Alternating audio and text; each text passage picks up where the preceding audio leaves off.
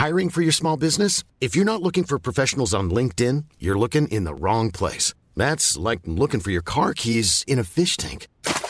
LinkedIn helps you hire professionals you can't find anywhere else, even those who aren't actively searching for a new job but might be open to the perfect role. In a given month, over 70% of LinkedIn users don't even visit other leading job sites. So start looking in the right place. With LinkedIn, you can hire professionals like a professional. Post your free job on linkedin.com slash people today.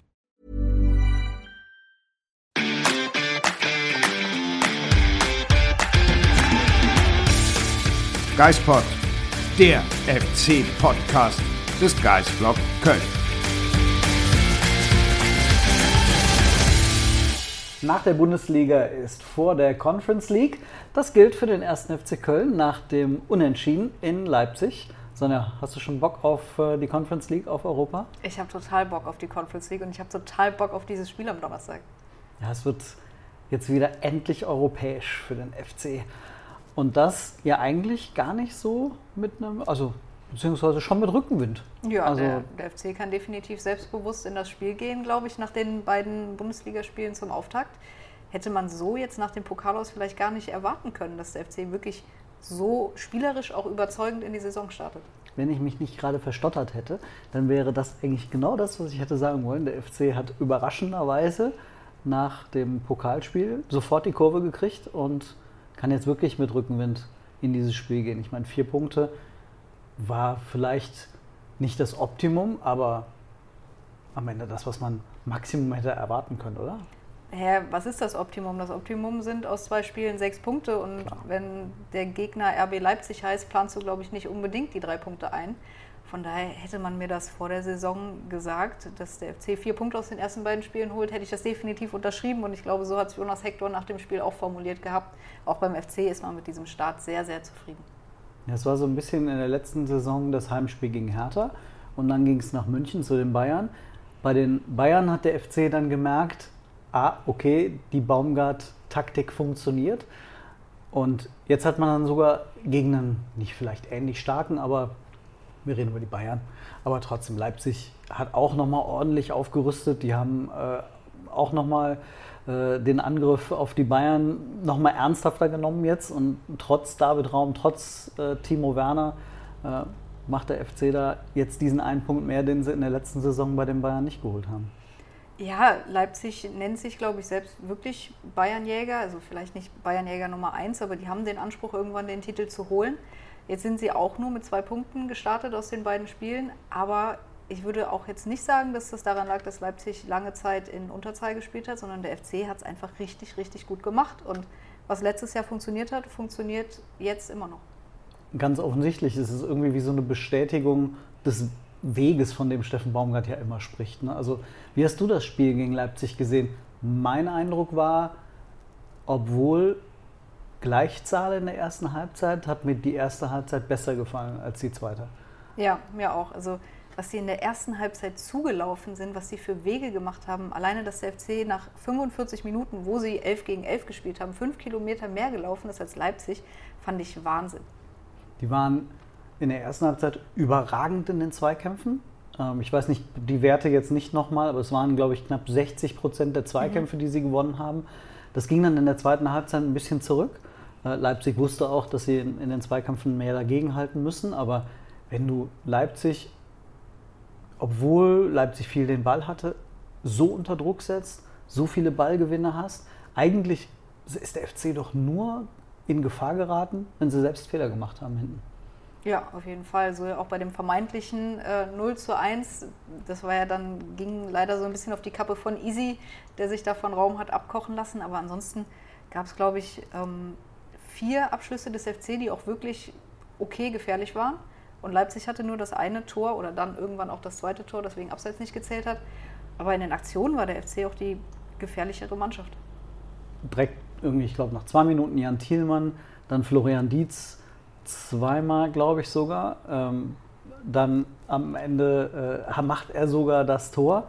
Man muss aber dazu sagen, das Tor war die Folge einer Situation, die eigentlich das Spiel auch hätte entscheiden können, in der, in der andere Richtung. Ne? Ja, da hat Marvin Schwäbe seinen Fehler, den er vor dem 0 zu 1 gemacht hat, aber sowas von wieder gut gemacht beim Schuss gegen Nkunku. Aber ich finde, der gesamte Angriff war von Schwäbes Parade bis zum Abschluss dann von Florian Dietz sensationell ausgespielt.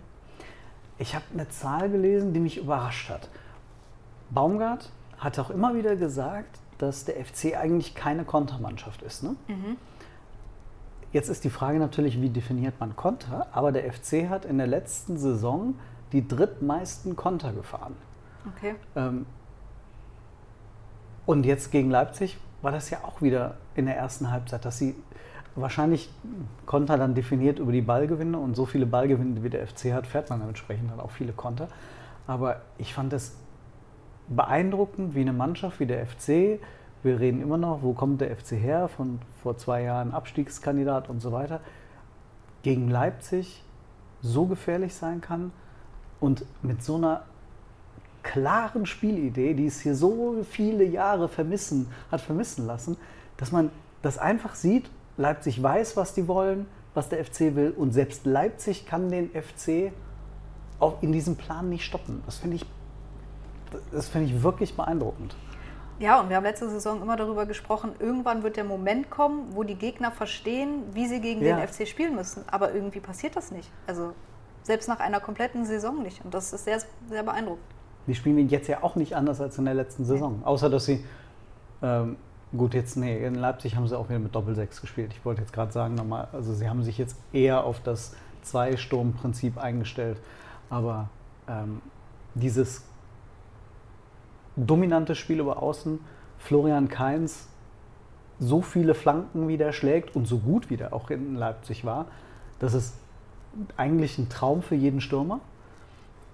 Und ich, ja, ich habe da in Leipzig hier oben auf der Tribüne gesessen und gesagt, okay, also bisher bin ich immer nach Leipzig gefahren und habe nichts mitnehmen können mit dem FC Ich und schon. hatte echt keinen Spaß. und äh, diesmal im Laufe der ersten Halbzeit, ja, nee, es kann eigentlich nur gut gehen. Wenn man nicht das Gefühl hatte, okay, es ist halt Leipzig, wir können halt aus fast nichts ein Tor machen. Nee, irgendwie muss der FC hier was mitnehmen. Und dieses Gefühl hatte ich da definitiv noch nie.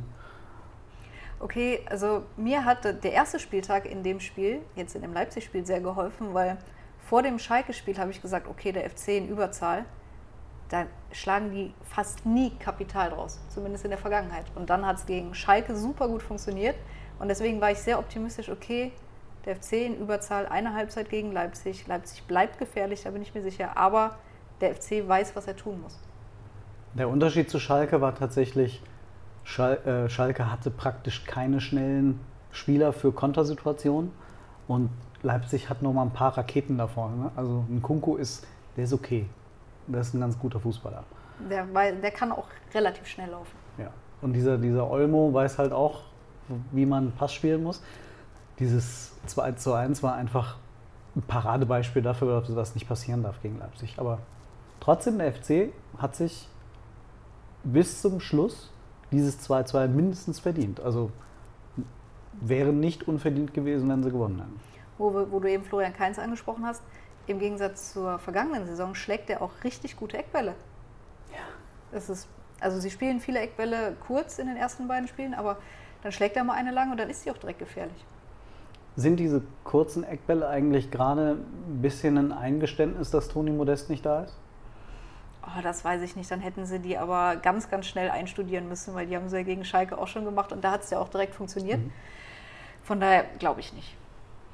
Mich hat es gewundert bei der, dieser Eckenreihe, muss man sagen, vor dem 2-2. Ich glaube, das waren drei in Folge, drei Eckbälle. Dann haben sie zwei kurz gespielt. Und bei beiden stand Luca Kilian, der ja eigentlich Marke Funkturm da vorne dann reingehört, stand als Absicherung ähm, im so Raum 35 Meter vom FC-Tor entfernt. Und dann hat Baumgart ihn nach vorne beordert, weil irgendwie offensichtlich abgesprochen wurde, okay, ähm, jetzt geht er vorne rein und jetzt zieht Keins den auch tatsächlich dann ähm, direkt vors Tor.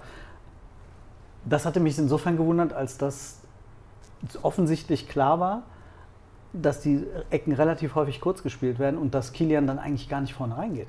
Ja, aber das ist ja Also- insofern spannend, als dass Kilian gegen Schalke nach der kurzen Ecke das Tor gemacht hat. Oh, stimmt.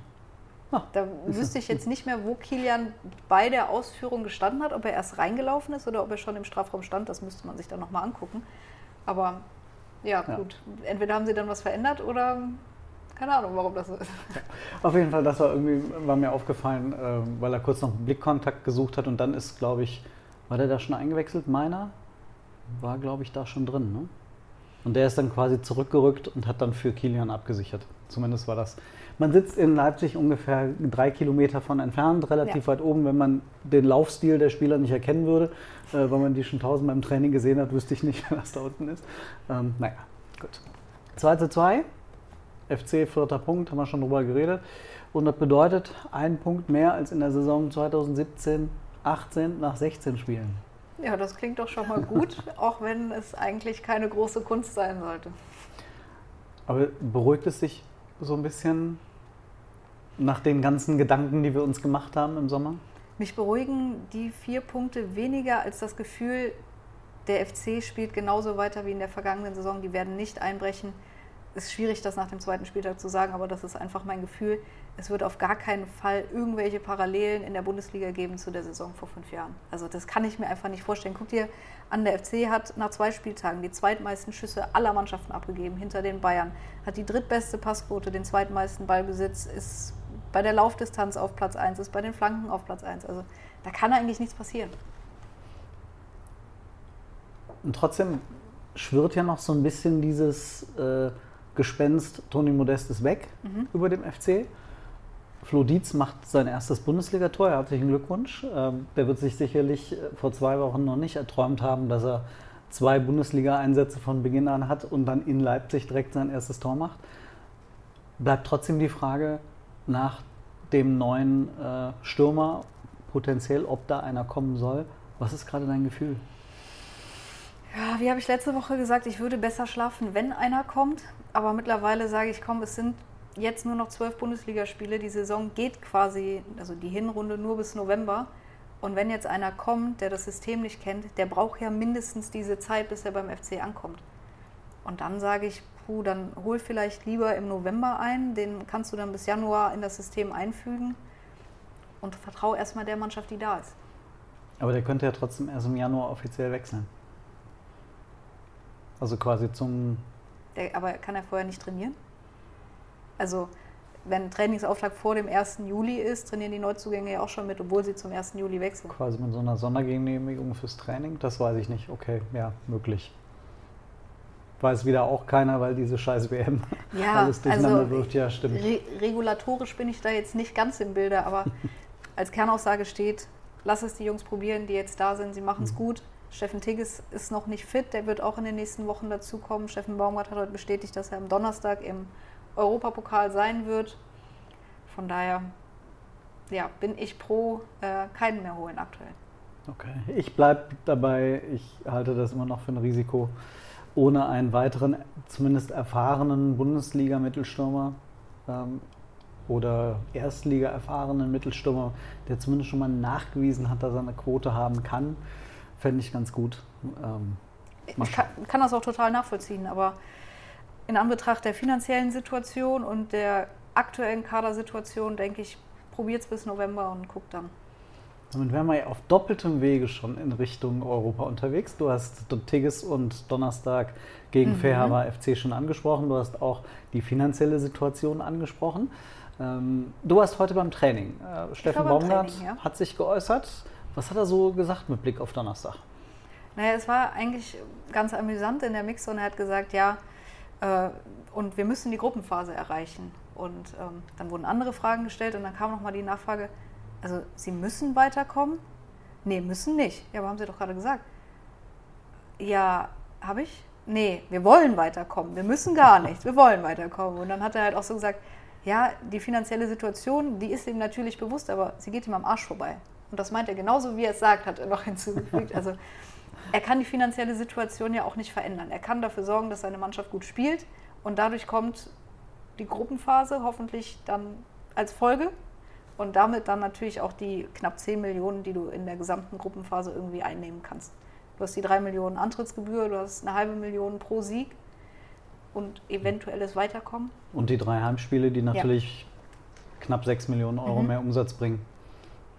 Hast das Europapokal-Shirt, das du das offensichtlich der FC morgen auf den Markt bringen wird. Das Trikot, ja. Das ja. Trikot, das äh, dann entsprechend auch nochmal Verkäufe und Einnahmen generieren wird. Äh, so unwichtig ist das alles also nicht.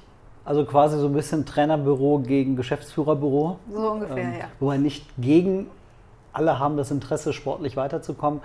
Aber die Geschäftsführung muss halt auch noch auf die Finanzen gucken. Und nachdem der DFB-Pokal in den Sand gesetzt wurde, muss man zumindest diese äh, finanzielle Rettungsleine auf jeden Fall noch ziehen. Also ja klar, jeder hat da ja natürlich so ein bisschen andere Interessen. Natürlich will der gesamt erste FC Köln sportlich so weit kommen wie möglich und die beiden Geschäftsführer haben dann vielleicht noch eher ein Auge auf das Bankkonto. Der Weg nach Prag ist ja quasi aufgezeichnet für den FC ins Finale. Ähm, ist, ist das so? Ja, ist relativ klar und eindeutig, äh, dass äh, der FC da in, ich habe wieder die Zahl vergessen, wie viele Spiele er dafür gewinnen muss, aber auf jeden Fall mal drei, äh, nee, sechs Gruppenspiele. Trotzdem, was erwartet den FC denn gegen Fair FC? Äh, Ungarn, deutscher Trainer, mhm. Palko Dardai im, im Kader, der die Bundesliga kennt. Sonst gibt es niemanden, der die Bundesliga. Doch, es gibt noch Gut, den. der die Bundesliga kennt. Ich weiß ehrlich gesagt nicht, ob Palko Dardai schon ein Bundesligaspiel gemacht hat. Er ist aus der Jugend von Hertha dahin gewechselt. Okay. Er kennt deutschen Fußball. Deutschen Fußball, gut. Ja, wir haben dann noch Kenan Kodro, ein ähm, halb Spanier, halb ähm, was anderes. Okay. Ist der Mittelstürmer. Äh, hat sich allerdings jetzt beim 0 zu 4 am Wochenende gegen Ferencvaros, Ferencvaros Budapest ist ja so die Nummer 1 im ungarischen mhm. Fußball, mhm. also deutliche Niederlage von Fair war, verletzt und Trainer Boris wusste noch nicht, ob er am Donnerstag dabei sein kann. Das wäre natürlich eine deutliche Schwäche. Und der kennt die Bundesliga auch? Genau, oder? der hat ja. mal bei Mainz 05 gespielt. Die ganz großen Bundesliga-Liebhaber werden sich daran vielleicht erinnern, aber er war nicht ganz so mhm. erfolgreich. Ja, da bin ich raus, muss ich ehrlich sagen. Der Kollege sagt mir nichts. Ähm, Gruß nach Mainz ist nicht so gemeinst. Äh, okay. Wortspiele. Wortspiele. äh, das schönes Wortspiel übrigens am Samstag. Äh, schönen Gruß an den Kollegen vom Express, Martin Zenge. Ähm, Florian Dietz äh, hat Dietz nach Vorschrift gemacht. Wow. Gut, jetzt äh, zurück zu Donnerstag. Ja. Bock auf 50.000 Euro Bar. Mhm. Ich wüsste jetzt nicht, wie die Conference League Hymne klingt. Gibt es eine? Ich weiß es ich weiß nicht. es auch nicht. Aber Aufruf äh, von Südkurve Köln, alle in Rot, könnte geil aussehen. Und vielleicht gibt es ja auch nochmal eine Choreo. Wer weiß. Irgendwie bin ich mir da ziemlich sicher. Irgendwie habe ich das Gefühl, die haben so viele Choreos in den letzten zwei Jahren malen können und zeichnen können und kreieren können. Ich glaube, da wird was kommen. Zweifel machen sie das mit den Fähnchen. Ja, richtig, genau. Und äh, ja, vielleicht das mit dem Pyro. mit den Fackeln, ja. Ähm, die Wettquoten sind ganz klar auf FC-Seite. Boah, ich tue mich da aber schwer, das mal so eben, weiß nicht, 1,2 zu 10 mhm. so einzuschätzen, ohne dass ich diese Mannschaft je gesehen habe. Ich habe mir auch die beiden Drittqualifikationsspiele nicht angeschaut. Ähm, bin ich komplett raus, aber Hör mal, da spielt der Tabellendritte der Bundesliga. Also, also, Champions League-Kurs hier eigentlich die Mannschaft. Ja, korrekt. Ja, also ich würde Fair war als ambitionierten deutschen Zweitligisten einschätzen. Alleine vom Marktwert spielerisch kann ich das tatsächlich auch gar nicht einschätzen. Ich habe die Spiele auch nicht gesehen. Ähm, aber da wissen wir ja, auch bei solchen Mannschaften kann der FC stolpern. Ja, das ist, das ist wohl wahr. Äh, darüber denkt man jetzt besser nicht nach, was in der jüngsten Vergangenheit da passiert ist. Aber nochmal dann mit Blick auf so die Lehren aus Schalke und, und Leipzig. Schalke, ein Aufsteiger, der kein klassischer Aufsteiger war, aber den der FC nach einer anfänglichen Schwächephase, wie auch immer, dominiert hat, auch schon vor dem Platzverweis, danach komplett zerlegt hat. Leipzig weniger Ballbesitz gehabt in der ersten Halbzeit, aber halt durch eine extreme Aggressivität und Laufstärke im Grunde jeglicher Stärke genommen. Ähm, erwartest du große personelle Veränderungen? Ähm, oder glaubst du, dass Baumgart sich an zumindest grob das Konstrukt halten wird, das jetzt zumindest zwei Spieltage erfolgreich war? Hm, was bedeutet für dich große Veränderungen? Ich glaube, dass im Vergleich zum Leipzig-Spiel Benno Schmidt zurückkehren wird in die erste Elf. Mhm. Ich glaube, dass Steffen Baumgart wieder auf einen Sechser und zwei Stürmer umstellen wird. Mhm. demnach Elias Giri und Marte dafür raus. Ähm, Steffen Baumgart hat angedeutet, dass Kingsley Schindler wieder eine Option für die Startelf ist, nachdem er gegen Leipzig wieder nicht im Kader gestanden hatte. Aber ansonsten mag Utfeld nach wie vor aus. Da sehe ich aktuell keine Alternative zu Dejo Ljubicic auf der 10. Klar, Marc Ut, äh, André Duda hat der FC in der Hinterhand, aber ich weiß nicht, ob der schon so fit für die Startelf ist. Von daher, ja, was definierst du als große Veränderung? Ich habe gesagt, in der Regel zwei Änderungen können immer vorkommen. Ja. Bei einer dritten fängt es schon an, bemerkenswerte Veränderungen dann zu geben, wenn man in allen drei Mannschaftsbereichen irgendwie tauschen würde. Ich fand es zumindest bemerkenswert, dass Baumgart Duda jetzt gebracht hat in Leipzig. Mhm. Ich fand das nicht selbstverständlich bei einem Spiel, in dem es auch wirklich um die Details ging und möglichst sicher und möglichst keine Ballverluste, schnell spielen. Da ist Duda jetzt nicht der, der logische Kandidat gewesen, fand ich. Ob er eben dann quasi ein bisschen Spielpraxis geben wollte, beziehungsweise ihn zumindest wieder reinwerfen und zeigen, hör mal, Ut fällt vielleicht noch länger aus, wir brauchen dich, vielleicht sogar am Donnerstag in der Startelf. Ja, allerdings würde ich aktuell Dejo in seiner Form ungern rausnehmen. Natürlich ist Kann er ja auch er dann auf die Ja. rechte Seite gehen. Ja, vielleicht. Ja, Also, Also Jubicic wird spielen, alleine schon um die Option der zweiten Sechs zu haben. Ähm, das ist ja so wichtig und so, und so gut an ihm. Ähm, aber ja, mal schauen. ich würde gar nicht sagen, ja, er wird spielen, weil ich bin mir bei Steffen Baumgart nie sicher, wer spielen wird. Von daher, ich würde mir wünschen, dass er spielt, aber meine Hand für ins Feuer legen würde ich jetzt nicht. Wie hat er heute gesagt, habe ich äh, in, deinem, äh, in deiner Niederschrift gelesen, äh, der Zitate von ihm heute. Äh, die Elf, die ich bringe, ist die beste Elf, Ja. so quasi. Oh, mutige Aussage. Ja, aber er meint es ja, ist für das Spiel die beste Elf, die, Die ich bringen kann. Elf, Im ja. Sinne von auf den Gegner abgestimmt, von Frische. Also er, Entschuldigung, er muss ja jetzt auf Belastungssteuerung gucken. Zwei Mhm. Tage später ist dann, oder drei, das Spiel in Frankfurt, das auch nicht ganz unwichtig ist dann für die, für die Bundesliga. Also so wird er das gemeint haben. Für dieses spezielle Spiel ist die Mannschaft, die ich aufstelle, die beste, die ich meiner Meinung nach habe. Kräftemäßig muss man wahrscheinlich sagen, von Samstag auf Donnerstag überhaupt kein Problem. Gerade am Anfang einer Saison, wenn du ja noch nicht schon 30 Spiele irgendwie in den Knochen hast. Mit Blick auf, Donner auf, auf Sonntag dann Vorteil Frankfurt. Ja, definitiv. Ähm, ich habe irgendwie das Gefühl, dass dieses Spiel ist für den FC am Donnerstag jetzt so wichtig, dass Baumgart eher auf dieses Spiel personell gehen wird als Frankfurt. Ähm, ja, bin ich mal gespannt, was er sich da Ja. einfallen lässt. Aber ich bin der Meinung, die haben so viel Selbstvertrauen durch die ersten beiden Spiele getankt. Die spielen vor 50.000. Ich glaube, Fair war, hat noch nie vor so einer Kulisse gespielt. Und wenn die da die Mannschaft nicht in den ersten 20 Minuten so unter Druck setzen, dass die nicht mehr wissen, wohin mit sich, dann würde ich die Welt nicht mehr verstehen. Dann gucken wir mal, ob äh, diese beiden Spiele in die Reihe unserer besonderen Erinnerungen sich einreihen für Europa. Ähm, für mich sind das ja bisher nur äh, die Spiele, die sechs Spiele äh, 2017. Ähm, vorher habe ich als FC-Fan noch keine europäischen Erinnerungen. Ähm, Ich auch nicht. Außer, da bin ich aber nicht mitgefahren, so UI-Cup in den 90ern. Äh, nur, dass man sich dann aufregt, dass der FC dann rausfliegt. Ähm, und äh, ich habe mal so ein bisschen nochmal geguckt auf die sechs Spiele. Klar, ich glaube, die Ergebnisse haben wir noch so halbwegs alle im Blick. In London 3 zu 1 verloren, Cordoba getroffen. Geil.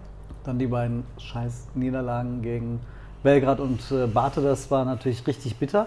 Dann äh, die Gala gegen Borisov zu Hause mit Doppel Osako, Zoller, Girassi und Jojic. 5-2. Dann das 1-0 gegen den FC Arsenal, gegen den großen FC Arsenal zu. Hause. Vielleicht eines der historischen Spiele der letzten Jahrzehnte. Ja, und alle haben gesagt, guckt euch die B11 an, mit der Arsenal gekommen ist. Aber guckt euch die B11 an, mit der der FC da angetreten ist. Und das ist nämlich der Punkt. Thema dann Belgrad, für mich eine der geilsten Auswärtsreisen äh, ever. Äh, 0-1 verloren, mega bitter. Aber Aufstellung, äh, die erste Elf ging sogar noch. Horn, Olkowski, Sörensen, Jannis Horn, Innenverteidiger, Koka Rausch links, Lehmann Özcan auf der Doppelsechs. Man beachte, der nicht der neue Sali Özcan, sondern der damalige Sali. Jojic rechts, Clemens links, Jojic rechts, okay. der schnelle Milos. Äh, und dann Girassi und Osako vorne drin. Es ging ja irgendwie Ja. noch. Dann die Gute Bank. Zweitligamannschaft. Ups, was? Und dann äh, die Bank. Thomas Kessler, damals noch Nummer zwei. Äh, für die Abwehr Birk Rieser und Ismail Jakobs. Der damals, weiß ich nicht, zwölf war oder so. gefühlt. Gefühlt, genau. Dann der, die erste Einwechslung war Lukas Klünter. Okay, im Sturm? Er kam für Pavel Okowski, der Okay. sich verletzt hat. Ah, Weil- ärgerlich. sonst ja sowieso kaum ein Spieler noch ganz war. Ja, und dann kam ein Spieler, da bin ich jetzt mal gespannt, ob ihr da draußen noch wisst, wer dann eingewechselt wurde. Anas Uahim. So, da bin ich jetzt So. mal gespannt, wer da draußen aktuell weiß, wo der spielt. Weißt du's? Nee, ich weiß, dass er bei Osnabrück war, bei Sandhausen und dann irgendwann bei Kaiserslautern in der dritten Liga gelandet ist. Aber keiner, ist der da noch? Herakles Almelo. Zusammen mit äh, Sven Sonnenberg, der Innenverteidiger, der auch mal für die U21 gespielt hat. Ja, der Anas hat tatsächlich ein Europa League-Spiel gemacht. Ganz ehrlich, also bevor ich das nachgeguckt habe, ich hatte keinen Schimmer. Ich wusste nur, dass Birk Riese auf der Bank gesessen hat. Daran erinnerte ich mich noch im Sinne von, wie katastrophal die Personalsituation äh, Ich damals meine, im Dezember Rieser war. hat ähm, drei Spiele später in der Bundesliga neben Lukas Klünter gegen Wolfsburg gestürmt. Im Sturm, Ja. genau. War das das Spiel, wo Krille Clemens dann Ja, 1-0 Siegtreffer gewonnen. Sensationell. Oh, was eine Saison. Was eine Saison. Ja, also ganz ehrlich, ich habe natürlich auch diese Saison noch auf dem, auf dem Radar, weshalb ich irgendwie denke, der FC muss für Modest einen Mhm. anderen Stürmer verpflichten, damit nicht, keine Ahnung, wen hätten wir dann dieses Jahr? Christian Pedersen und, äh, und äh, Kingsley Easyway stürmen müssen für den FC. Ja. Aber also klar, ich habe die Saison auch ganz, ganz schlimm in Erinnerung, aber ich verbinde die Europa League-Saison eigentlich mit überwiegend schönen Momenten. Schönster Moment? Sch schönster Moment weiß ich nicht, aber einfach diese Belgrad-Reise, ich glaube, wir haben es in dem Podcast bestimmt auch schon mehrfach angesprochen, die war einfach sehr, sehr prägend und ich erzähle bei anderen Leuten auch mehrfach noch von, von diesem Belgrad-Ausflug und wahrscheinlich habe ich es ihnen allen schon dreimal erzählt und ich erzähle es aber auch noch ein viertes Mal, weil es einfach geil war. Und London, das gesamte Erlebnis, der Fanmarsch, äh, die Stimmung in der Stadt. Klar, die Situation vor dem Stadion war dann nicht lustig. Ähm, Im Stadion dafür unfassbare Stimmung. Auch nach dem Schlusspfiff noch gefühlt stundenlang Ja. die Fans, die auf den, in der Kurve gesungen haben. Das war schon Wahnsinn. Ja, aber du warst ja, glaube ich, relativ zeitig dann sogar im Stadion. Ich stand leider auf dieser Brücke. Das war ein bisschen äh, ungünstig. Aber ja, auch ein sehr prägender Moment.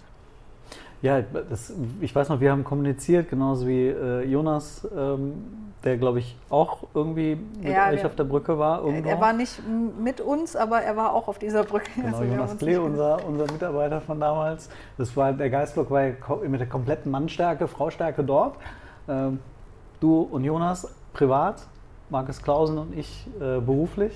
War schon natürlich großartig. Und ähm, ja, dann waren Markus und ich drin und haben dann versucht, mit euch zu kommunizieren, herauszufinden, was da draußen Ja. ist. Und irgendwann kam dann äh, eine Reporterin, hat mich dann quasi noch vor, vor die. Kamera gezogen von BT Sports sodass wir darüber gesprochen haben. Und was ich da auch gemerkt habe, selbst in England, wo es eine große Fankultur gibt, die waren nicht darauf eingestellt, die waren überfordert, sie konnten sich nicht vorstellen, dass ein Club wie der erste FC Köln mit so vielen Fans nach London fahren würde. Das war für die nicht vorstellbar. Ich glaube, der FC in den wenigen Spielen und jetzt natürlich Frankfurt durch diese Riesenreise hat das Ganze ein bisschen präsenter gemacht. Ja.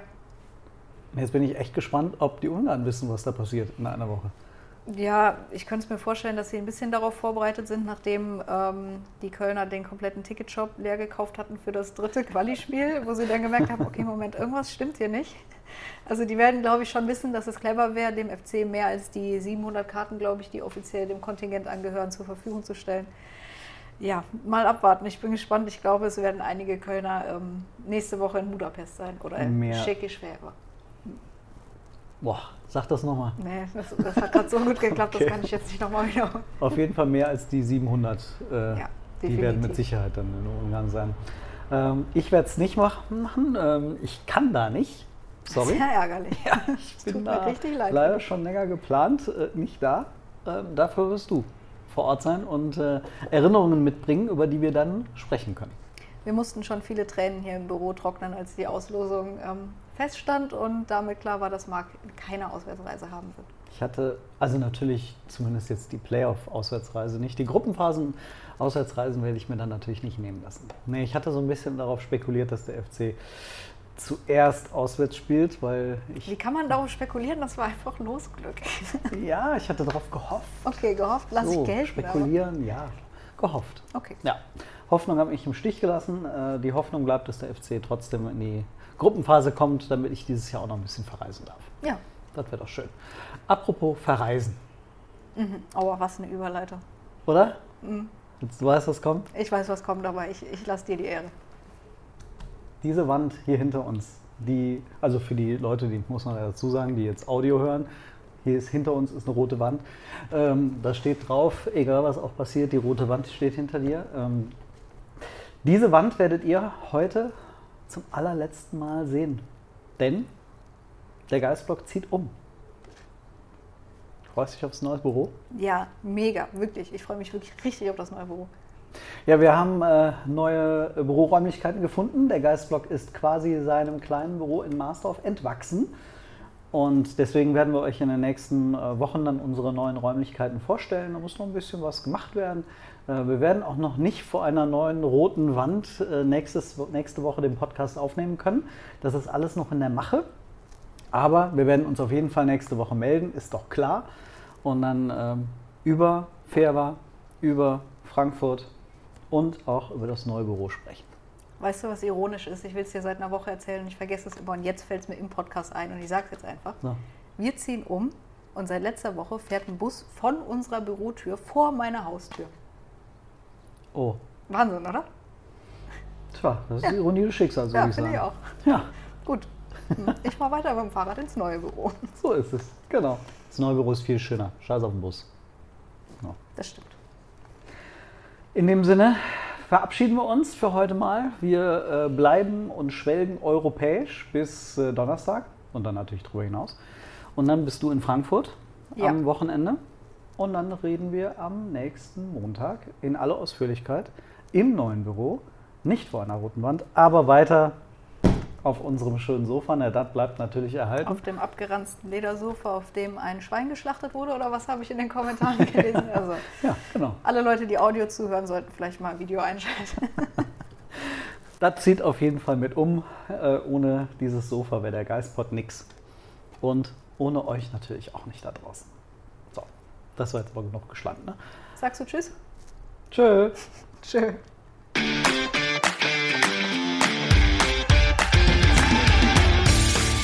Geistpod, der FC-Podcast des Geistblog Köln.